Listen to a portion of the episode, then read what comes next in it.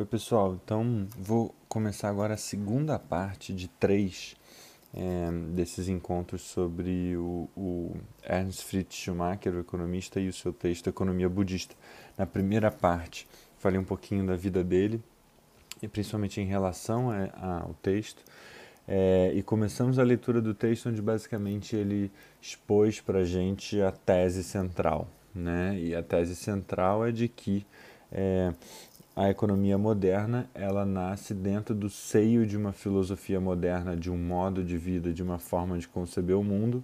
Então, se isso é verdade, é uma economia budista, ou uma economia cristã, ou uma economia judaica, ou muçulmana, ou indígena, ou quilombola, ou ribeirinha, vai nascer também no seio de um outro modo de vida, uma outra forma de você pensar o mundo e seu lugar nele. É, e aí como já falado na primeira parte, a, o nome desse texto acaba sendo Economia Budista porque foi onde ele teve a experiência desse contraste, onde ele foi chamado para Birmânia, região que hoje a gente chama de Myanmar, para dar uma consultoria, ele e muitos outros economistas ocidentais, modernos, que ele vai aqui criticar, é, foram chamados lá para trazer a luz, né, para trazer o desenvolvimento, para trazer as ideias que poderiam fazer a Birmânia se desenvolver e aí é, o que ele fala é assim, bom gente, eu não, não sei quanto que a gente pode ajudar é, de fato. E, e eu reconheço que eu como um economista que vem do mundo moderno, né, que vem do mundo ocidental, eu trago comigo premissas, pressupostos sobre como é a vida. Né, o que, que é trabalho, o que, que é consumo, por que eu consumo, o que, que eu vim fazer aqui. É, então, no primeiro encontro ele, ele, né, eu expus aqui essa tese central e agora no segundo é onde a gente vai mergulhar é, nas comparações, porque no, no, final do último encontro ele estava assim, olha, não vamos, não vamos ficar aqui num papo abstrato, né? vamos para questões práticas. E aí agora ele vai para de fato questões práticas, né?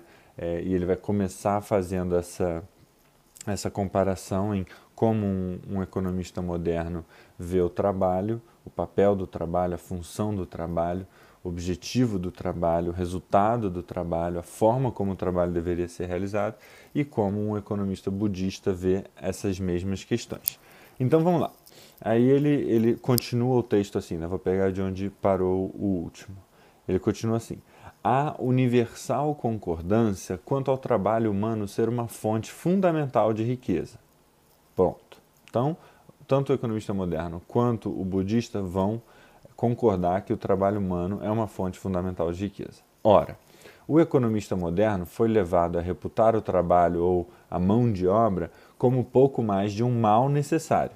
Sob o ponto de vista do empregador, né, do empresário, é de qualquer forma uma parcela dos custos a ser reduzida ao mínimo se não puder ser de todo eliminada, digamos, pela automação. Sob o ponto de vista do trabalhador, é uma desutilidade. Trabalhar é sacrificar seu próprio lazer e conforto, e os salários são uma espécie de compensação pelo sacrifício. Daí o ideal, sob o ponto de vista do empregador, ser o de conseguir produção sem empregados, e o do empregado é ter rendimento sem emprego. Então você vê que a partir do nosso modo de vida de hoje existe esse conflito, né?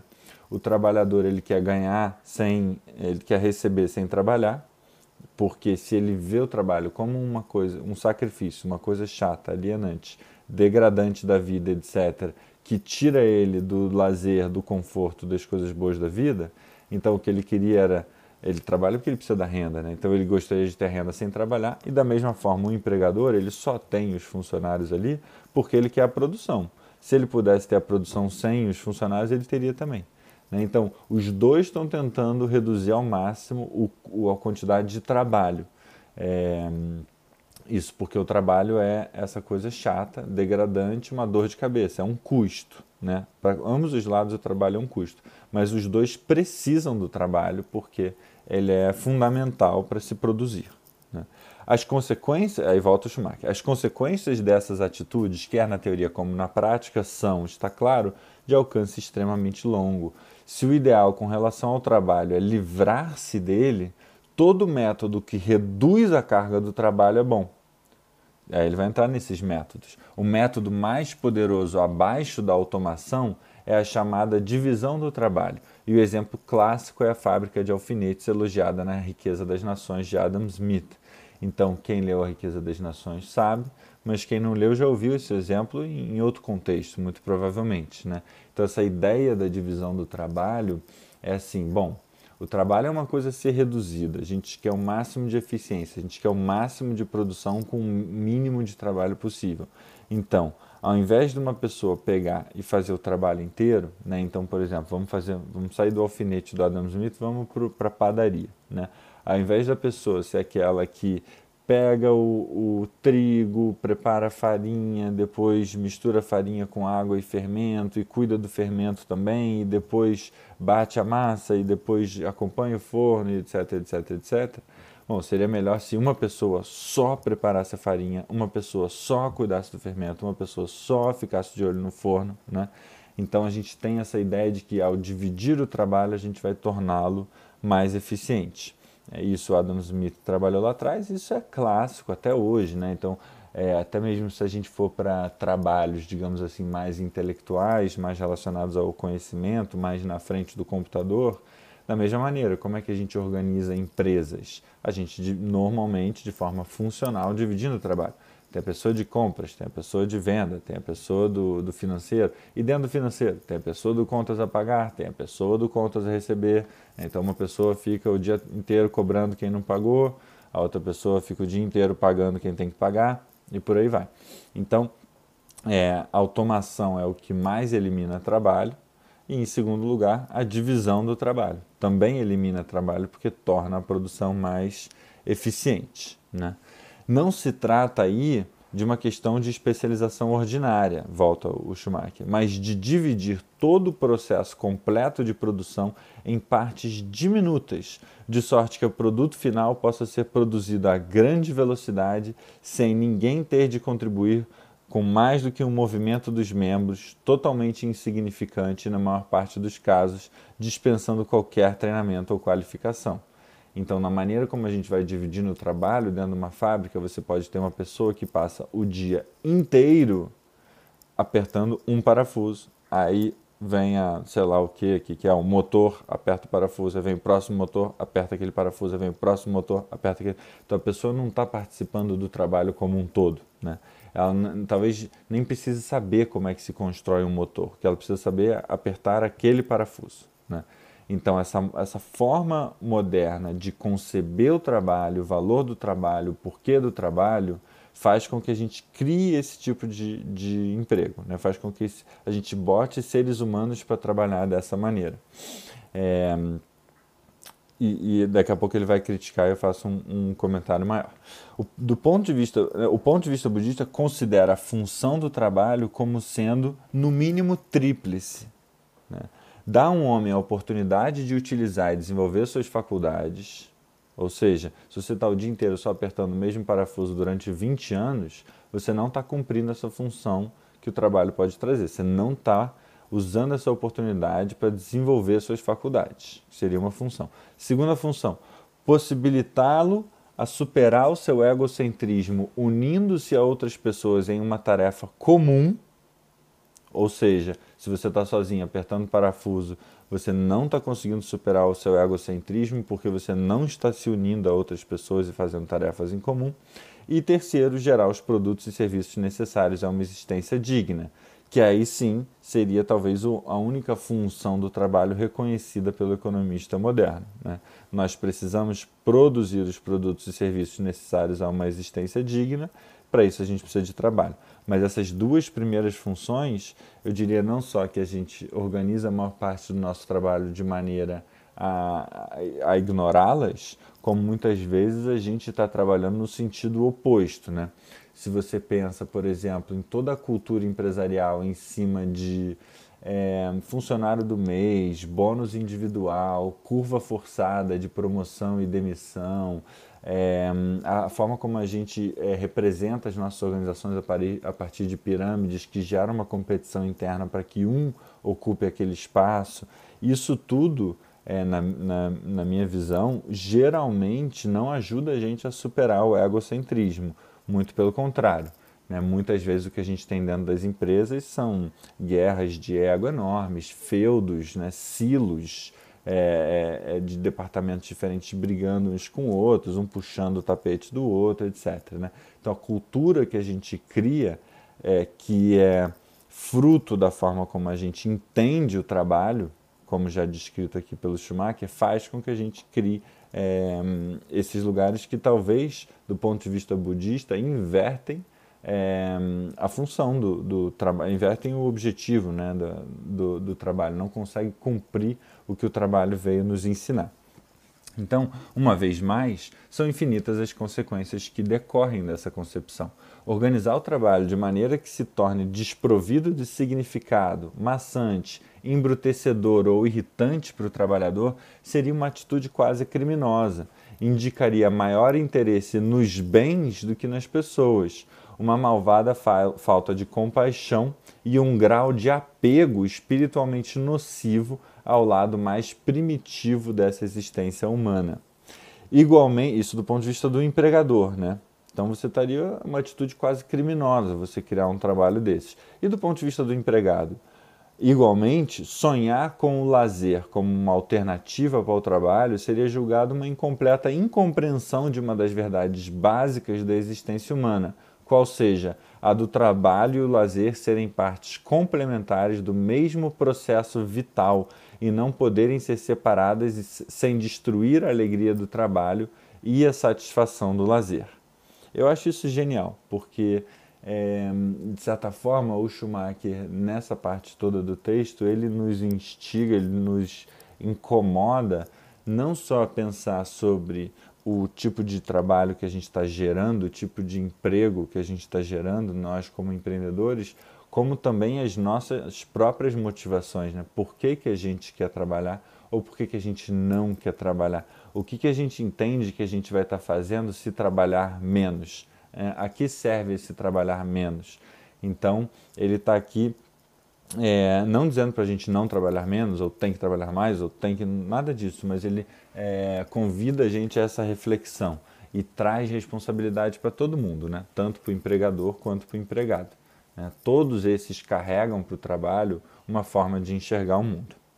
Então vamos continuar aqui no texto. Sob o ponto de vista budista, pois dois tipos, há dois tipos de mecanização que devem ser claramente distinguidos. E um que realça a habilidade e o poder do homem, e um que transfere o trabalho do homem para um escravo mecânico, deixando o homem na posição de servir ao escravo.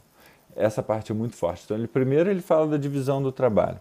Né? Agora ele fala da mecanização, da automação, que é um tema que está super em voga hoje. Né? Quando a gente fala da quarta revolução industrial, a gente está falando da destruição de milhões e milhões de empregos, inclusive empregos, assim, não é o ascensorista mais, né, que a gente está falando, a gente está falando do gerente do banco, a gente está falando de advogado que fica revisando contratos e outras coisas que inteligências artificiais podem fazer. A gente está falando daquela história, né, a indústria do futuro é um homem e o cachorro, né, o homem para alimentar o cachorro e o cachorro para não deixar o homem tocar em nada. Né? Tem essa piadinha no meio empreendedor, né? Então a gente está caminhando assim correndo nessa direção da eliminação do trabalho através da automação, do que ele chamava de mecanização, é, e ele vai trazer aqui alguns pontos de reflexão em relação a esse tema, né, que muitas vezes parece ótimo, ah, vamos, vamos fazer tudo é, de forma automática, é, a gente não vai precisar trabalhar porque todos os produtos e serviços vão chegar até nós, a gente dá uma renda básica universal, né, um, um bolsa, qualquer coisa para as pessoas que não têm trabalho está tudo certo. Será que está tudo certo? Depende de como você vê o papel do trabalho. Né? Então, sob o ponto de vista budista, aqui o Schumacher de novo, há dois tipos de mecanização que devem ser claramente distinguidos. Um que realça a habilidade e o poder do homem, e um que transfere o trabalho do homem para um escravo mecânico, deixando o homem na posição de servir ao escravo. Então, o ser humano tinha um trabalho a ser feito. A gente cria uma máquina para fazer esse trabalho que o ser humano fazia, só que essa máquina não faz todo o trabalho. Então o homem começa a servir esse escravo mecânico que a gente fez. É aquele, é aquele clássico, quem já entrou numa indústria já viu isso, aquelas máquinas maravilhosas, mas que tem uma coisinha que ela não consegue fazer. É tampar a, a, a, a tampa da garrafa. É conseguir. A garrafa caiu, conseguiu botar ela de pé É, são coisas assim que a gente deixa o homem fazendo, servindo a esse escravo mecânico, são coisas muito degradantes. Como distinguir um do outro? Pergunta Schumacher. Aí ele vai é, citar um autor que chama Ananda Kumaraswamy, que eu não é, conheço o trabalho dele. Ele fala assim, o próprio artesão, diz Ananda, um homem igualmente competente para falar do Ocidente moderno quanto do Antigo Oriente. O próprio artesão pode sempre, se deixado, traçar uma distinção delicada entre a máquina e a ferramenta. O tear do tapeceiro é uma ferramenta, um aparelho para manter esticados fios do urdume de uma pilha, a fim de serem tecidos em volta dele pelos dedos do artesão. Então você vê uma ferramenta, é, esse tear, ele serve ao artesão, ele ajuda ele, o artesão a realizar o seu trabalho. O tear mecânico, porém, é uma máquina e o seu significado como destruidor de cultura, muito forte esse, esse, esse termo, né? O seu significado como destruidor de cultura reside no fato de executar a parte essencialmente humana do serviço. É claro, por conseguinte, que a economia budista tem de ser muito diferente da economia do moderno materialismo, já que o budismo vê a essência da civilização não em uma multiplicação de necessidades, mas na purificação do caráter humano. O caráter, ao mesmo tempo, é formado sobretudo pelo trabalho do homem. E o trabalho, apropriadamente conduzido em condições de dignidade e liberdade humana, abençoa os que o executam igualmente a seus produtos. O filósofo e economista indiano Kumarapa resume o tema da seguinte forma: se a natureza do trabalho é adequadamente apreciada e aplicada, ficará na mesma relação com as faculdades superiores que o alimento face ao corpo físico.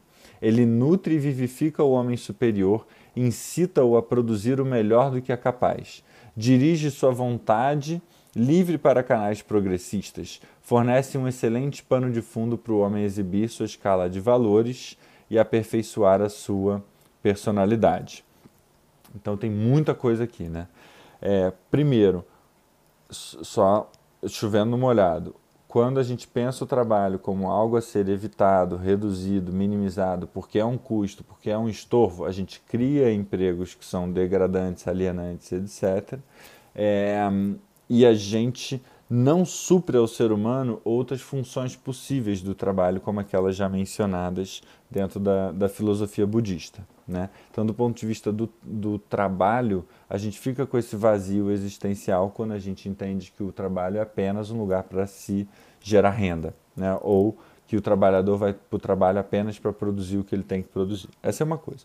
Depois, ele sorrateiramente aqui inclui uma outra questão, né? A essência da civilização não é uma multiplicação de necessidades, mas a purificação do caráter humano. Isso é muito, muito, muito forte, muito importante. Eu não vou entrar nisso mais porque ele lá embaixo vai falar mais desse caminho da libertação, inclusive de uma maneira um pouco irônica que eu acho maravilhosa.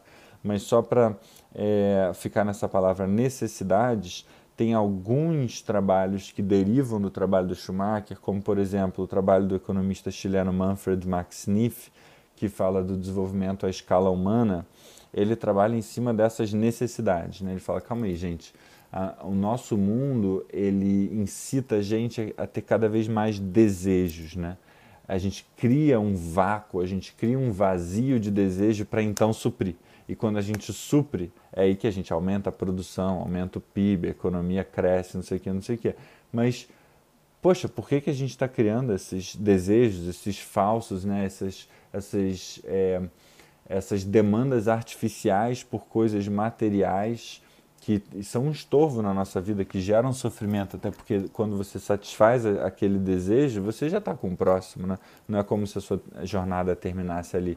E o que o Schumacher está falando aqui é, gente, a gente precisa purificar o caráter humano, a gente precisa se libertar das questões é, mundanas que geram, por exemplo, um desejo que não é genuíno, um desejo que não é para satisfazer uma necessidade real.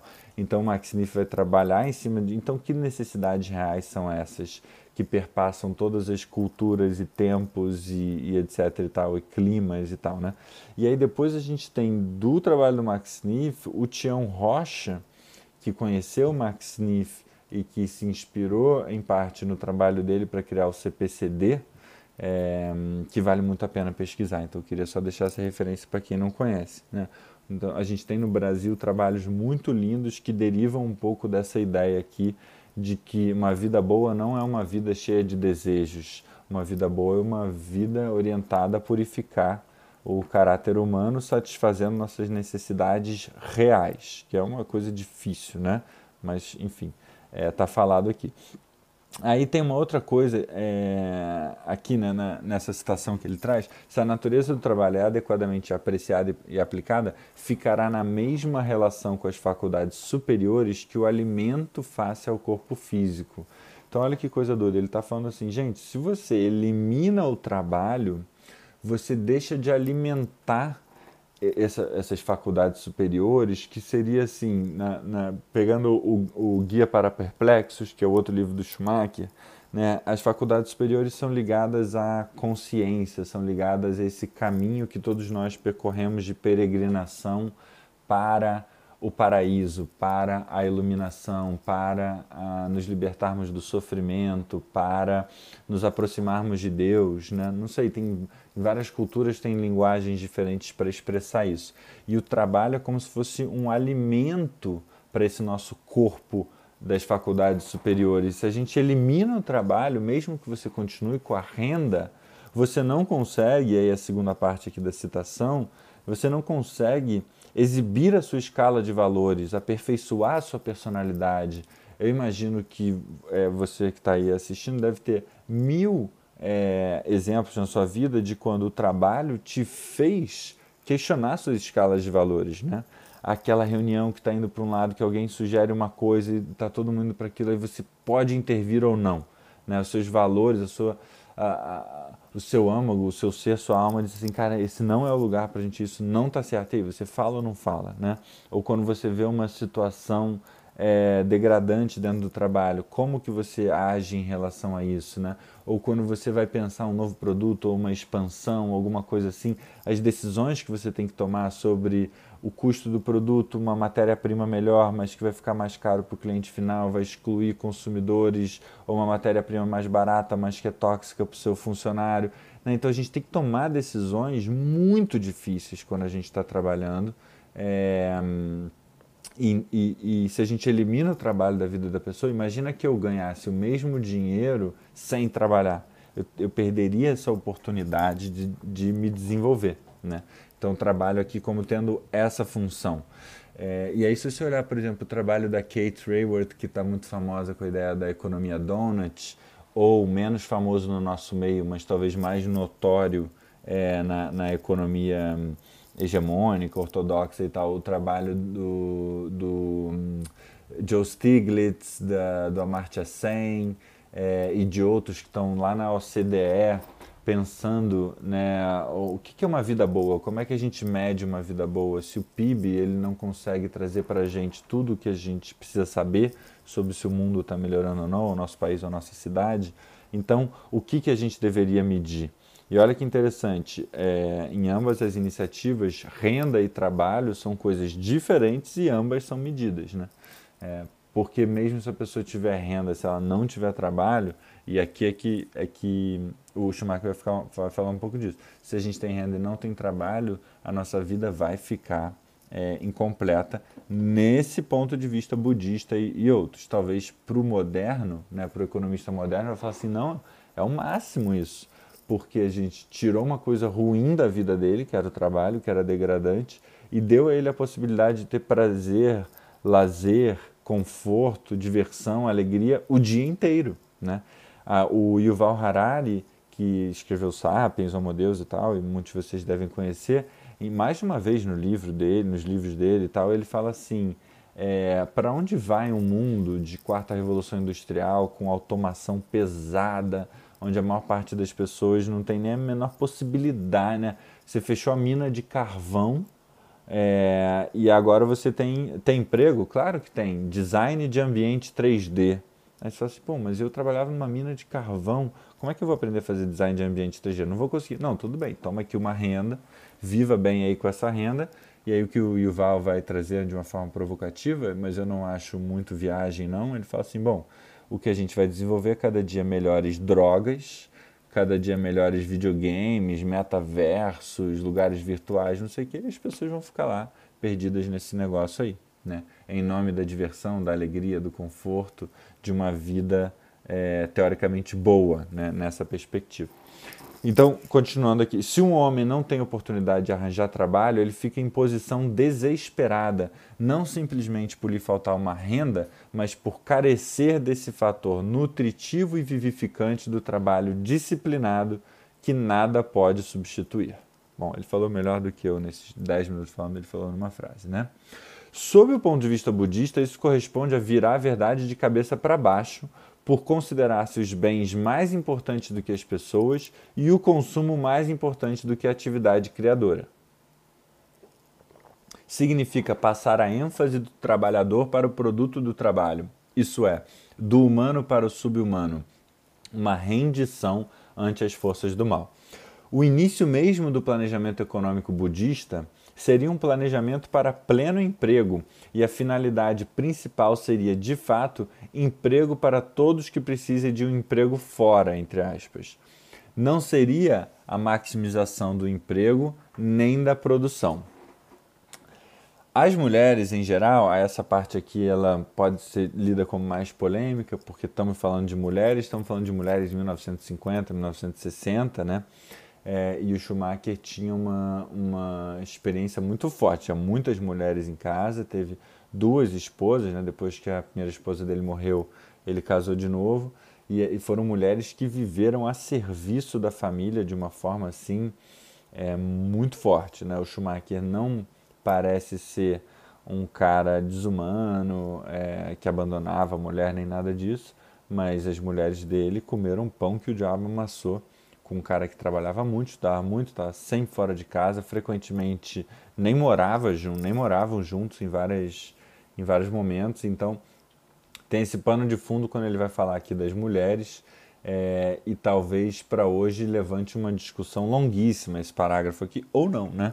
Mas enfim, é, falar de mulheres nesse tema relacionado ao trabalho não é simples e é um tema que está muito quente hoje. Mas então ele segue aqui. As mulheres em geral não precisam do emprego fora, e o emprego em grande escala de mulheres em escritórios ou fábricas seria considerado sinal de grave insucesso econômico. Em particular, deixar mães de filhos pequenos trabalhar em fábricas enquanto as crianças ficam largadas seria tão antieconômico aos olhos de um economista budista quanto empregar um operário especializado como soldado aos olhos de um economista moderno. Né? Então, que, que, ele tá, que, que o, o Schumacher está falando aqui? Dentro desse, dessa visão de mundo, desse tempo em que ele vivia, onde as mulheres é, faziam, bom, até hoje fazem, né, mas naquela época mais ainda, 100% das tarefas domésticas né, e viviam em função da família, dos filhos, etc. O que ele está falando aqui é, gente, se uma mulher vai trabalhar fora, né, ou seja, porque em casa ela trabalha, né, mas se ela for trabalhar fora para gerar renda, em escritório, em fábrica, etc., isso é um grave insucesso para uma economia, porque o que, que vai acontecer com as crianças? Como é que vai ser a criação dessas crianças se não tem um adulto consciente é, que ama elas, que está em casa? Né? E aí ele faz essa comparação. Principalmente mães de filhos pequenos vão trabalhar em fábrica e deixam o filho em casa.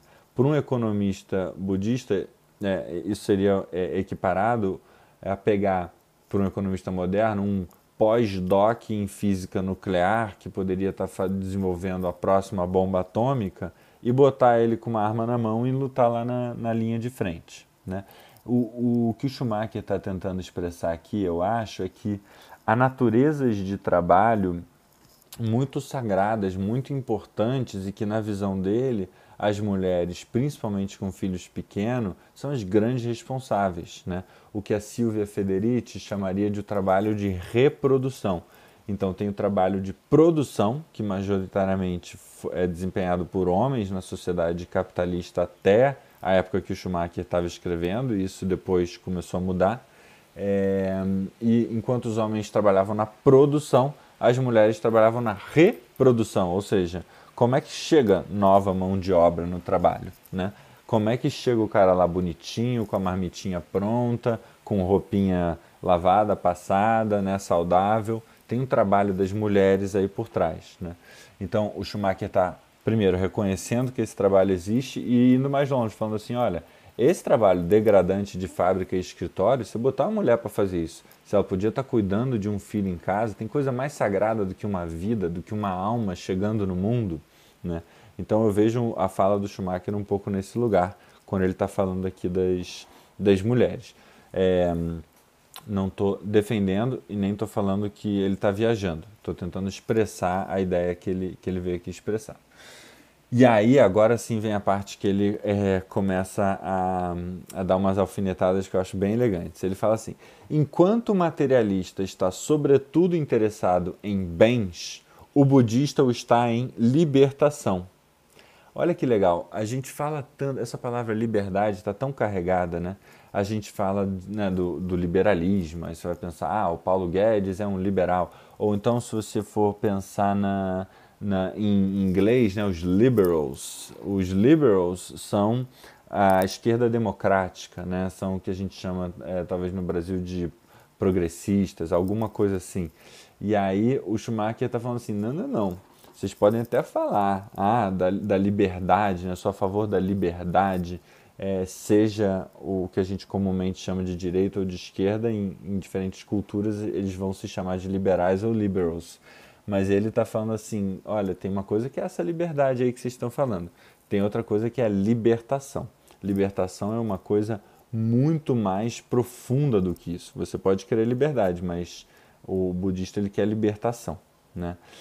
E aí ele fala assim, então, e ele vai de novo dar umas alfinetadas ali na frente. Eu acho que é muito muito rica essa essa parte da libertação, porque por exemplo, se você for pensar, eu nem peguei aqui, é, eu posso botar aqui na descrição do vídeo, ou enfim, de alguma maneira deixar isso acessível, mas tem uma, tem uma passagem nos Irmãos Karamazov do Dostoiévski, onde o, acho que o Padre Zósima, esse é o nome do, do personagem, né, que é tipo um homem santo no livro, ele fala um pouco sobre isso também, ele fala que, que tipo de liberdade é essa que esses que essa sociedade ocidental aí que essa que essa modernidade está trazendo.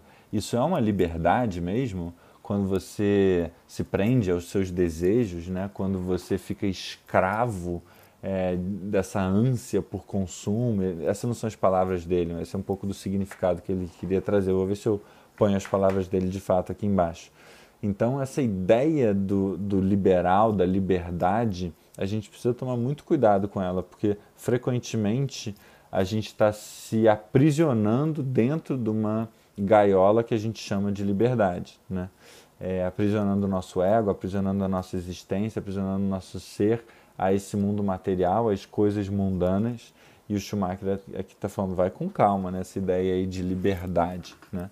E aí ele vai falar assim, aí muita gente é, lê o Schumacher e acha que ele é um autor tradicionalista, né? Um autor que está falando assim, a gente precisa voltar no tempo, né? Um autor que está falando assim: bons mesmos eram aqueles tempos em que éramos todos pobres, passando fome, morrendo de diarreia e tuberculose e etc. Mas não é isso. Né? E aí aqui ele vai expressar bem essa parte. Ele fala assim: o budismo é o caminho do meio. E assim, de maneira alguma, antagoniza o bem-estar físico. Não é a riqueza que atrapalha, que atrapalha a libertação, porém o apego à riqueza não a fruição de coisas agradáveis, mas o desejo exagerado delas. A tônica da economia budista, portanto, é simplicidade e não violência. Sob o ponto de vista de um economista, a maravilha do estilo de vida budista é a racionalidade absoluta do seu modelo, meios espantosamente reduzidos, levando a resultados extraordinariamente satisfatórios. Então, é, o que é muito interessante aqui, primeiro, essa ideia do caminho do meio ela é muito cara ao Schumacher. O Schumacher está sempre fazendo, é, é, tentando, sempre não, mas frequentemente ele está tentando dissolver aparentes paradoxos, ele está tentando, a partir do discernimento, da consciência, né, dessas tais faculdades superiores, ele está tentando dissolver ou integrar ou lidar com isso que ele chama também de problemas divergentes. Né? Na vida a gente tem necessidade de caos e de ordem né? nas nossas organizações, na nossa família, a gente precisa do caos e da ordem. Nas nossas relações a gente precisa é, equilibrar justiça e misericórdia, que são duas coisas que parecem também antagonistas. Né? E aqui ele está trazendo isso também. O budismo é sobre o caminho do meio. Né? Então, como é que a gente pode ter riqueza, como é que a gente pode desenvolver, é, deixar de sermos pobres materialmente, morrermos de, de, de motivos evitáveis, sem se apegar à riqueza? Né? Como é que a gente pode ter a fruição de coisas agradáveis, ter prazer na vida, ter alegria e tal, mas não ter um desejo exagerado dessas alegrias, não está viciado nessas pequenas alegrias, né? Então ele fala que simplicidade e não violência são tônicas, são, são fundamentos dessa economia. A simplicidade e a não violência como caminhos para a gente obter riqueza sem se apegar a ela, para a gente fruir de coisas agradáveis sem desejar exageradamente essas coisas. Né? E quando ele fala aqui de não violência, aí vale um outro parênteses, porque não violência é um tema que eu tenho estudado, não sei, há sete, cinco, sete, sei lá quantos anos, é, e o nome é péssimo, né? Assim, bom, provavelmente quem é mais especialista do que eu vai achar esse comentário um pouco leviano, mas enfim, não violência vem de ahimsa, é, que é um conceito indiano o, o, o Gandhi trabalhou muito a ideia da, não da ahimsa, né, dessa, que a gente traduziu como não violência. E o que eu não gosto da ideia de chamar de não violência, porque não violência parece que você é simpático, parece que você é passivo, parece que você aceita tudo. Né? Você vai ah, não, é, é aquela turma do veja bem, né? não, não, não quero ser violento, não vou te machucar, não vou te ofender. Parece uma coisa meio negar uma coisa ruim. É, não violência não propõe no, né, nessas palavras, parece que não propõe, não fica evidente, mas é sobre o quê? Entendi que é, é sobre não agressão, é sobre não violentar, mas é sobre o que então? Né? E, então, assim, esse é um conceito muito importante. Depois, em outro momento, a gente, a gente pode entrar, mas o que é importante vocês saberem é que vem de ahimsa, que é um, uma, história, assim, uma, uma, uma, filosofia, autores, cultura milenar que olha para isso, né, uma coisa muito antiga, também base de uma, de uma cultura que não é nossa, a cultura hindu, por exemplo. É, e o Schumacher escreve de não violência em outros momentos no trabalho dele. É, e aí, por exemplo, só para pegar aqui uma, uma citação de uma outra parte do trabalho, ele, fala assim: se quisermos preservar a civilização humana, devemos aprender a não violência em todas as atividades, não apenas na política, mas também na economia, na medicina, na agricultura, na horticultura, na indústria, etc. Né? Então, eu vou parar por aqui nessa ideia de não violência, mas é importante vocês saberem que isso é muito importante para ele, é, em especial ele que era um cara muito incomodado com, a, com as guerras né, entre países, porque ele viveu a Primeira e a Segunda Guerra muito forte, se não por outros motivos também.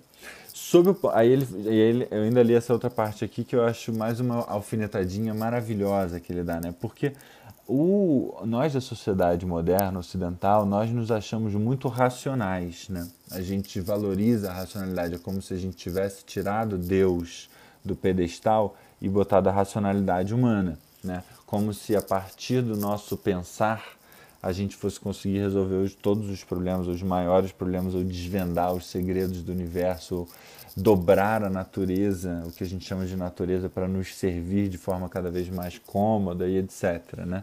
E aí o Schumacher dá uma alfinetada aqui que eu acho muito elegante. Ele fala assim: sob o ponto de vista de um economista, a maravilha do estilo de vida budista é a racionalidade absoluta do seu modelo.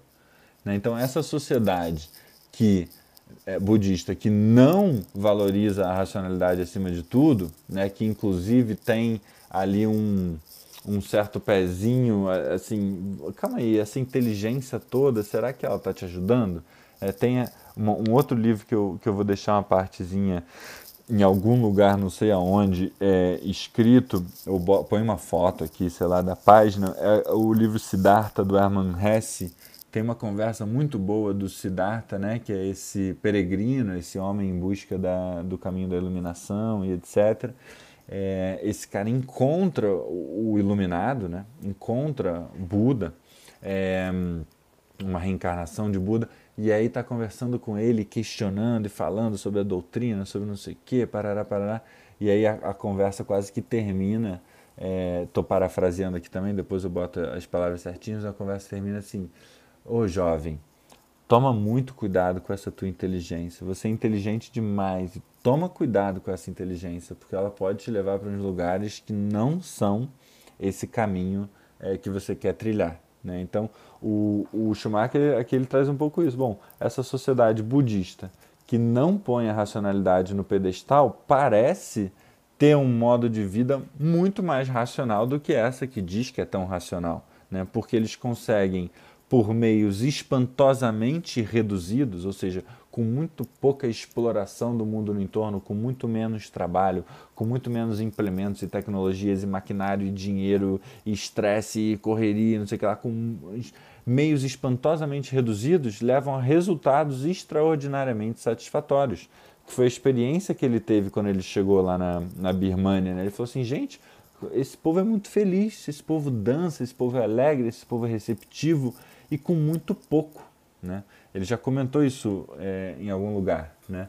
São, é, eu comentei isso numa carta que ele escreveu, se eu não me engano, para a irmã ou, ou para a mãe no, no vídeo anterior. Então vamos seguir aqui o texto. Para o economista moderno, isso é bastante difícil de entender. Né? Ele está acostumado a medir o padrão de vida pela quantidade de consumo anual, supondo sempre que um homem que consome mais está em melhor situação do que o outro que consome menos. E aí, minha gente, é, tem estudos até super quadradões é, que o, o, próprio Stiglitz, que eu mencionei antes, menciona nesses relatórios que ele fez lá na OCDE. Ele tem um, é, tem um livro muito legal que, que tem um capítulo sobre cada tema, é, chama Measuring What Counts, né, medindo o que importa. Tenho quase certeza que esse é o nome. E ele traz um, é, esse estudo que ficou muito famoso, que é assim, olha, mais dinheiro, até estou falando do mundo ocidental, do nosso mundo aqui, tá? Mais dinheiro significa uma vida melhor? Sim, até um certo ponto. Depois não faz muita diferença se você tem mais ou menos, né? E até hoje a gente segue com essa coisa. Não, o padrão de vida é a quantidade de consumo. Se eu consumo mais, quer dizer que eu estou numa melhor situação. Aí, aí volta o Schumacher. Um, budi um economista budista consideraria esse enfoque extremamente irracional. Como o consumo é simplesmente um meio para o bem-estar humano, a meta deveria ser obter o máximo de bem-estar com o mínimo de consumo. Né? É, dentro dessa míriade de novas possibilidades de medir sucesso e, e enfim, é, propostas de substituição ou complemento ao PIB, tem um que chama Happy Planet Index, o índice do planeta feliz. E o índice do planeta feliz ele tenta medir exatamente essa frase aqui que o Schumacher trouxe. A meta deveria ser obter o máximo de bem-estar com o mínimo de consumo. O Happy Planet Index ele justamente traz é, uma conta, uma coisa dividido por outra. Qual é a coisa? É bem-estar humano, né? Quão, fel quão feliz, quão realizado, quanto, quão, quanto que vive bem esse povo. Difícil pra caramba de medir isso, né? Se, é, se, é, se deveria ser medido, enfim, isso é um papo muito longo, mas só para trazer esse Happy Planet que é uma referência possível.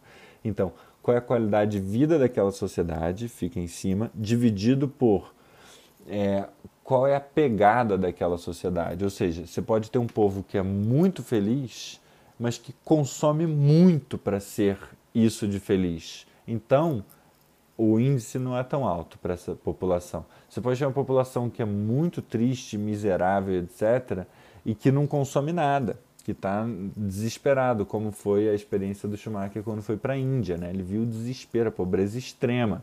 Isso também não vai dar um número muito alto. Agora, aqueles que conseguem muita qualidade de vida gastando poucos recursos, isso é que bota é, isso aqui nesse índice faria com que essa, essa, esse povo fosse considerado é, desenvolvido ou feliz ou alguma coisa assim. Né? E aí, o que eu acho que é muito interessante aqui é que o Schumacher está trazendo assim, gente, o consumo ele é um meio para um fim. Se você precisa consumir muito para ser feliz, é como se você fosse muito ineficiente na sua satisfação é, de necessidades aqui no mundo, né? É, você consumir muito não significa que você é muito feliz. Às vezes, pelo contrário, se você consome muito, isso indica que você precisa de coisas demais. E se você precisa de coisas demais, talvez você não esteja nesse tal desse caminho da libertação, né? nesse caminho da iluminação, nessa, nessa, enfim, tudo isso que a gente já falou no, nos outros encontros. Então, voltando ao Schumacher. Assim, se a finalidade das roupas é uma certa dose de conforto térmico e uma aparência atraente, a tarefa consiste em atingir essa finalidade com o mínimo de esforço possível, isso é, com a menor destruição anual de tecido e com a ajuda de desenhos que acarretem o mínimo possível de esforço. Quanto menos esforço houver, tanto mais tempo e vigor restam para a criatividade artística. Seria altamente antieconômico, por exemplo, ir atrás de complicado trabalho de alfaiataria, como no moderno Ocidente, quando se pode chegar a resultado muito mais bonito com colgaduras de tecidos não recortados. Né?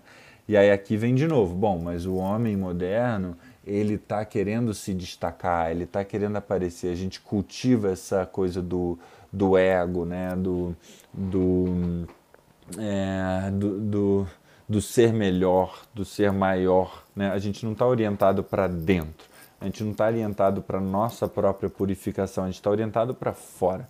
A gente quer ter 10 milhões de seguidores, né? A gente quer chegar na boate e ser a pessoa daquela boate. Então isso leva a nossa cultura à alfaiataria, leva a ideia de que não, mas eu quero uma roupa única, exclusiva, feita para mim, assinada pelo designer não sei o que, que ocupou cinco pessoas por dois meses para me fazer esse vestido que eu vou usar uma vez.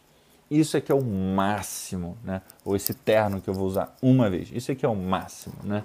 Quem é que é o máximo? É quem tem o carrão, né? Aquele carrão cheio de coisa que você nunca vai usar, né? Então, é, isso seria, no ponto de vista é, budista, antieconômico. Né? Seria o auge da loucura, voltando ao Schumacher, fazer pano que gastasse depressa e o auge da barbárie fazer qualquer coisa feia, esmulambada ou medíocre. É, aí você pensa no, no fast fashion, né? nessas empresas que valem tanto do, do mundo da moda. É o que? É coleção direta, compra, usa uma, duas, três vezes ou nem usa. Né? Você comprou por comprar e já vai, já vai comprar outro, já tem uma nova coleção, você já tem que.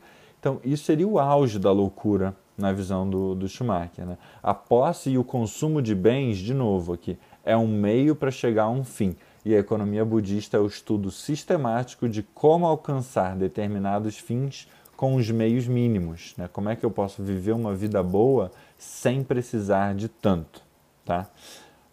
E você vê que ele usa muito. Lá em cima, ele usou o exemplo da, da tapeçaria, né, da máquina de, de tecer, da ferramenta de tecer. Aqui ele está falando de roupa. Isso não é à toa, tá? É, o trabalho do Gandhi foi muito em cima da indústria têxtil. Né? O Gandhi tinha, eu esqueci agora o nome do, do princípio lá, mas ele tinha essa coisa do tear, né? de, de, de fiar, de fazer a sua própria roupa e etc., como uma forma de resistência não violenta. Né? Então, o Império Britânico, inglês, impunha que eles tinham que comprar as roupas inglesas, impunham que eles tinham que ter as indústrias e tal. E o Gandhi falou assim: não, a gente consegue aqui com a nossa máquina de tear, milhões de pessoas podem fazer suas próprias roupas. Né? É uma forma simbólica, mas muito real de você conseguir se emancipar dessa relação de opressão e de poder. Né? E aí seguimos. A economia moderna, pelo contrário, considera o consumo como sendo o único fim e propósito de toda atividade econômica, ou seja, tudo que a gente faz é para aumentar a quantidade de consumo, tomando como meios os fatores de produção terra, trabalho e capital. Ou seja, a gente subordina o homem no trabalho para maximizar o consumo porque a gente entende que o aumento do consumo é o propósito de toda atividade econômica.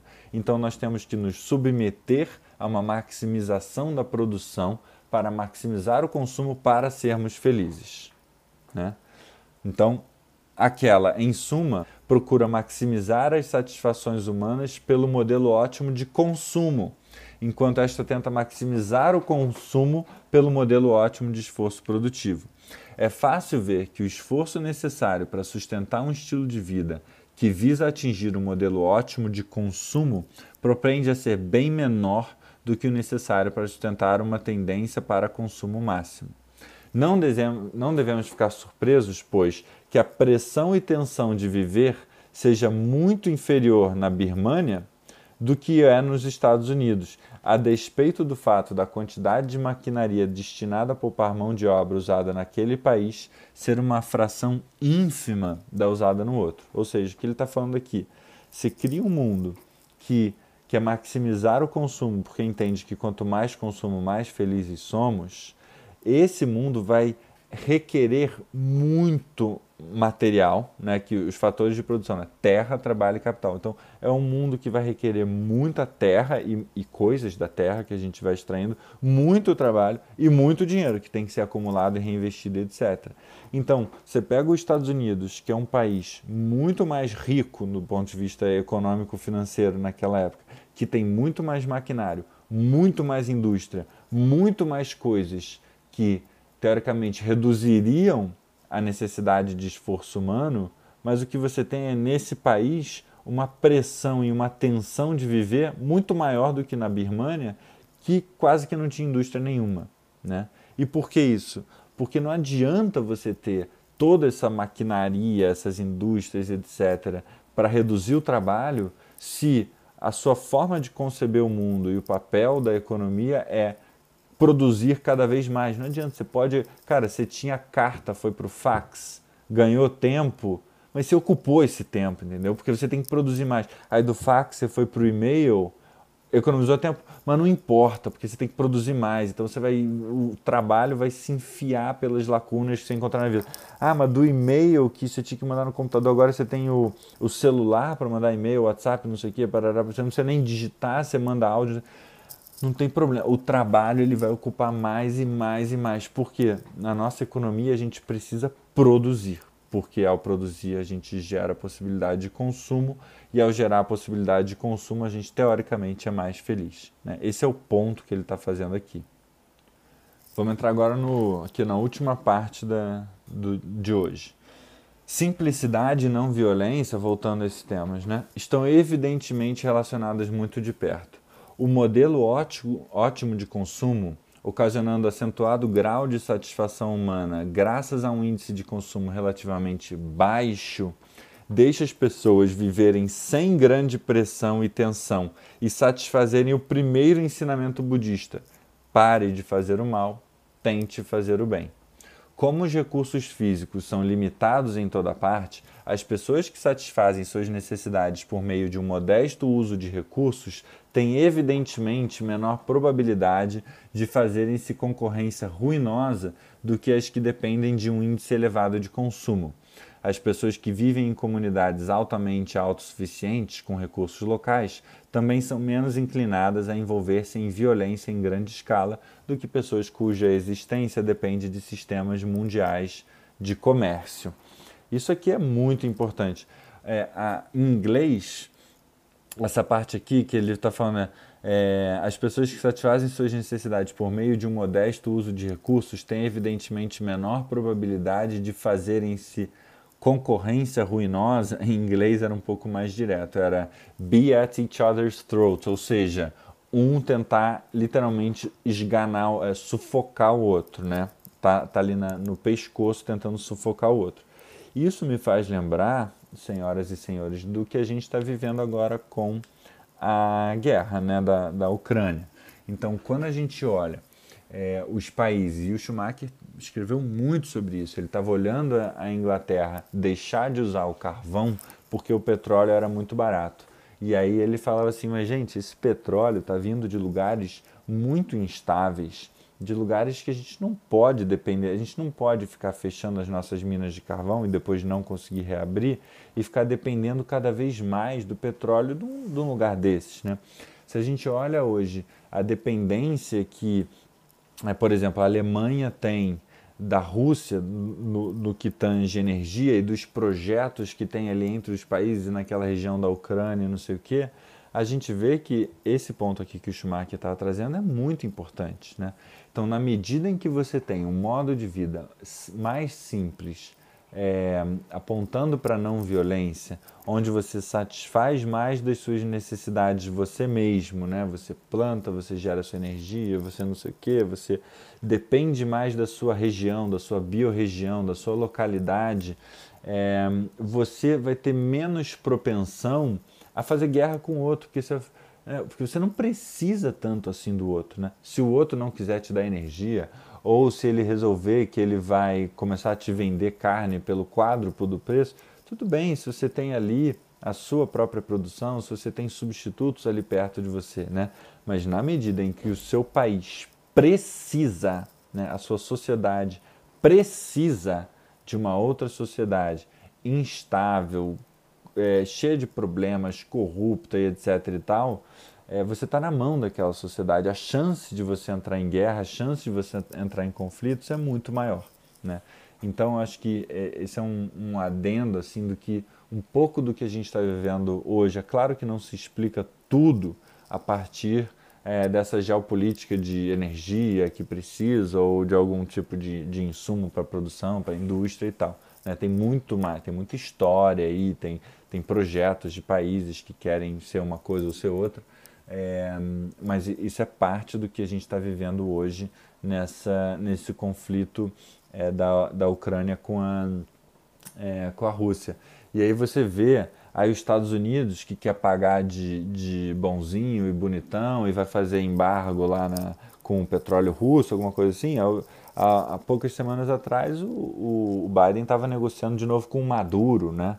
Então você vê a dependência que os Estados Unidos têm da energia que vem dos outros é, faz com que ela tem, é, eles tenham que, digamos assim, é, agir contra a ética declarada que, que eles têm. Né? E isso porque, aí voltando ao ponto aqui do texto, porque é uma sociedade que precisa consumir muito, é uma sociedade que precisa de muito recurso. E daí não cabe no teu país, você precisa muito dos outros. Né? Então vejam, o que o, o Schumacher estava falando lá atrás de, é, da divisão do trabalho, né? que isso aliena o trabalhador, que isso cria trabalhos degradantes, etc. e tal, o Gandhi, e ele vai beber no Gandhi, também levam isso para o lugar das regiões e dos países. Né? Fala assim, olha, essa coisa de cada um fica hiper especialista em alguma coisa, e aí vamos botar aí tudo no comércio global, no comércio mundial, isso obviamente traz eficiência, essa divisão do trabalho global, mas isso traz também enorme dependência um país do outro, né?